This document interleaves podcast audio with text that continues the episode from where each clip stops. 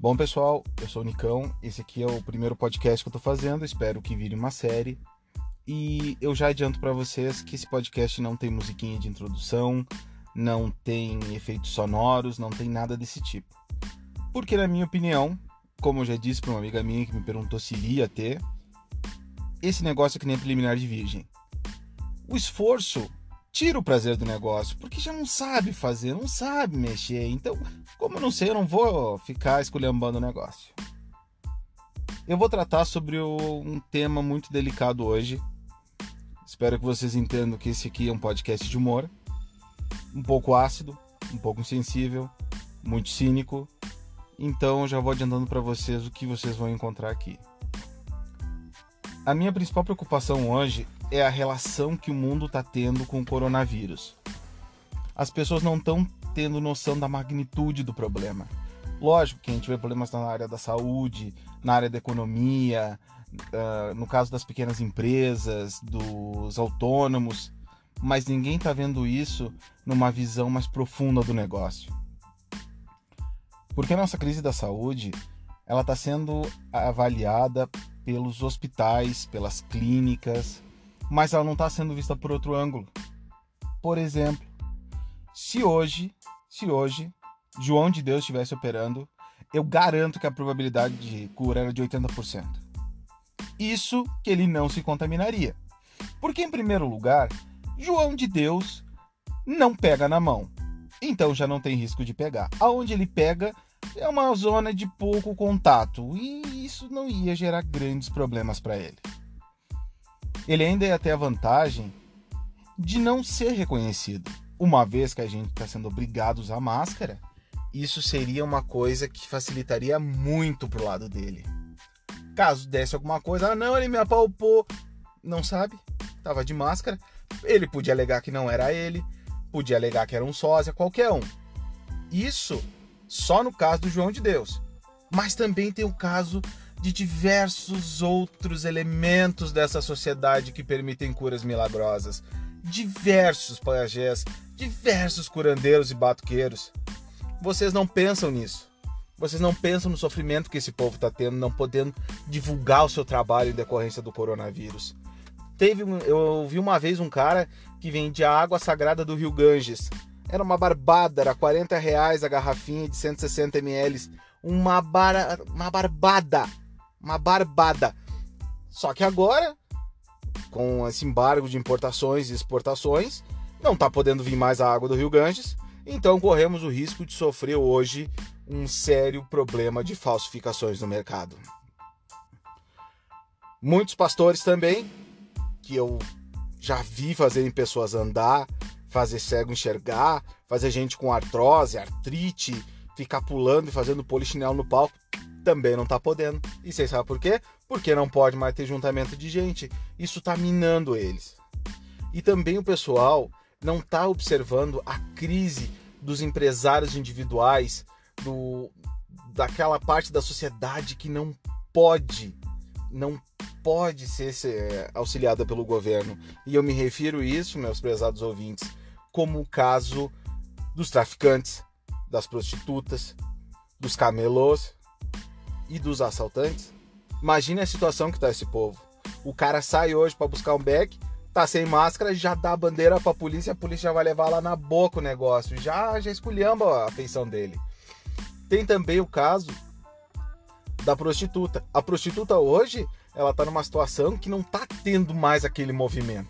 Não tá tendo mais aquele contato próximo. Então, na crise do jeito que tá, estão aceitando Bolsa Família, Vale Transporte, ticket de refeição, uma, uma infinidade de meios de pagamento.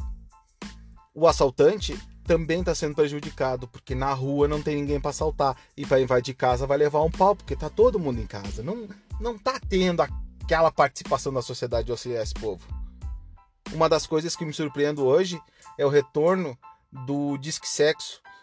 Porque alguns anos atrás não tinha mais isso. Até uma. Um, eu, eu já tenho meus 30 poucos anos, eu peguei a minha adolescência, que passava os comerciais na madrugada que diziam que você podia ligar, falar com mulheres maravilhosas ao custo de uma ligação de celular por minuto. Hoje em dia tá voltando, Porque o pessoal tá tão enjoado de ver os X-Vídeos, tão enojado de ver o Pornhub, que eles querem um negócio mais próximo, querem aquela, aquela sensação de carinho, que fale o nome dele no ouvido. Isso tá voltando, gente. Tá, tá sendo um mercado que não tá sendo bem explorado ainda. Mas além dessas crises, tem diversas crises menores que o pessoal não acompanha. A crise da sociedade brasileira, que não tá tendo rolé, não tá tendo fluxo, não tá tendo a saidinha de fim de semana, o futebol com os amigos. Porque o povo brasileiro é um povo muito sociável, mas na hora errada. Ou na hora certa, depende do ponto de vista. Vamos pegar o exemplo do pessoal que saía e se encontrava nos barzinhos. Não tem mais essa opção hoje. Então o que que tu tem? Tu tem o pessoal de serviço, que tá no serviço, que tá sóbrio e que tá sob supervisão de alguém, e isso automaticamente já deixa de ser social. Já deixa de ser uma coisa sociável. É, é obrigatório. E aí, quando é obrigatório, o brasileiro já não gosta quando tem que ser sociável de forma obrigatória. Um bom exemplo disso é um teste que a gente pode elaborar na nossa própria região. Convide de forma. Vamos, vamos colocar como flyer. Que daí a gente não é obrigado a ver se o cara quis visualizar e não responder. Pega 50 flyers, distribui pelo correio no seu bairro para tratar os problemas da vizinhança. Nós vamos ter uma escala de visita, isso pode variar de bairro para bairro, mas geralmente vai ser mais ou menos assim: largou 50 panfletos, vai aparecer três senhoras que estão lá só para fofocar, trocar figurinha da vida do vizinho, porque tu vê o vizinho tá saindo, o vizinho não tá saindo, ele foi no mercado sem máscara, ele não foi no mercado sem máscara. Vai ter dois, porque a mãe ou a avó mandou. Um vai estar tá lá porque aquela situação. Ai, meu filho, vai lá. É sempre bom de estar por dentro do que acontece. E a outra vai mandar para catar o que as outras estão falando. Porque ela não vai se dar com uma delas. O problema de fofoqueiro no Brasil é esse. Todo fofoqueiro vai ter implicância com outro fofoqueiro. De três, um deles não vai prestar para aquela pessoa. Então, é, vai mandar para lá para fazer observação, para sondar o terreno, para saber o que as vizinhas estão aprontando, o que está acontecendo. Um deles vai estar tá lá porque não tinha mais nada para fazer em casa. Não tinha. E o que tinha para fazer já não queria fazer. Ah, tem que lavar essa louça, tem que varrer a casa, tem que dar água pros cachorros. Ah, quer saber de uma coisa? Eu vou lá, não vou ficar aqui em casa, saco cheio. Outro vai estar tá lá simplesmente porque estava passando na rua, viu juntamento de gente e sempre juntamento de gente é legal. A gente não sabe o que, que é, mas a gente vê quando começa a se formar um bolinho, a gente vai se colando, principalmente nas pracinhas. E vai ter aquele cara, aquele, aquela figura icônica, que tem certeza que tem que ser o líder da comunidade do bairro. E ele vai estar tá lá para discutir. E ele vai discutir. E ele vai querer opinião. E ninguém tá nem aí para ele para essa situação. Então vai ter esse tipo de pessoa. Mas larga 50 flyers, 50 panfletinhos nas caixas de correio e diz que vai ter cerveja de graça. Largou 50 papelzinho, tu vai comprar cerveja para umas 70 pessoas, porque né, alguém leva o irmão, leva o tio, leva o sobrinho, mas não vai aparecer 70. Vai aparecer umas 350 pessoas. Vai ter gente que tu nunca viu na vida, não conhece nem o bairro, é gente que tá dois bairros, dois setores para frente e que nem conhece, nem sabe o que, que tá pegando no bairro, mas tá lá. Ele vai tá lá. Ele vai estar tá lá porque ele tá preocupado com os problemas da sociedade com a cerveja de graça, desde que esteja os dois colados junto. E uma vez você levou cerveja para 70 pessoas e apareceram 350, não vai mais ter cerveja para todo mundo. Vai todo mundo tá meio de cara contigo o pessoal dos barzinhos vão estar tá fazendo promoção adoidado das vendas dos botiquinhos, esses daí. Vão estar tá tudo alucinado vendendo. E você vai ficar com aquela cara de sonso, de tacho lá, porque era para ser um negócio diferente, não foi. Mas tenta fazer esse teste, esse teste é interessante.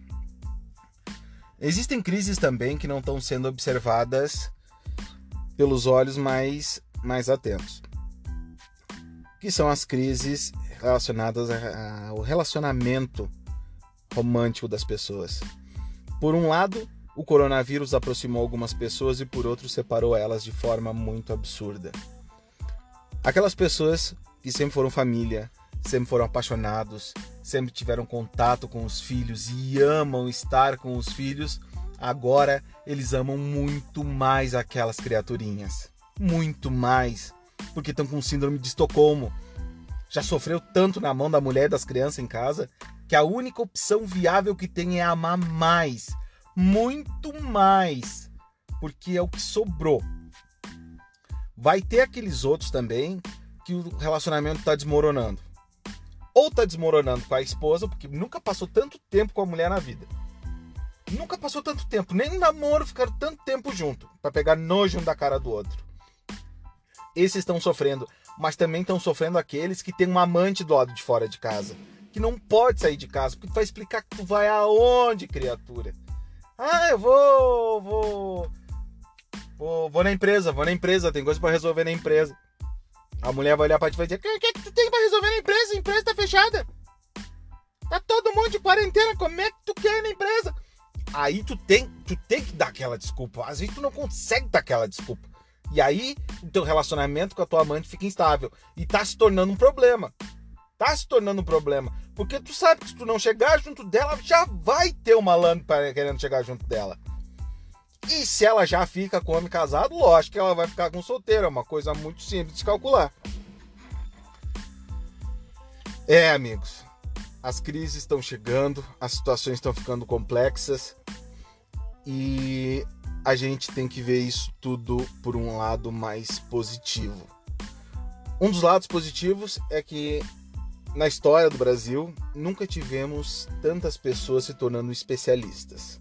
Hoje em dia temos especialistas em maquiagem, especialistas em elétrica, especialistas em culinária, artesão, artesãos se formando assim as levas, as legiões, porque nunca em tanto tempo a gente viu o tutorial do YouTube.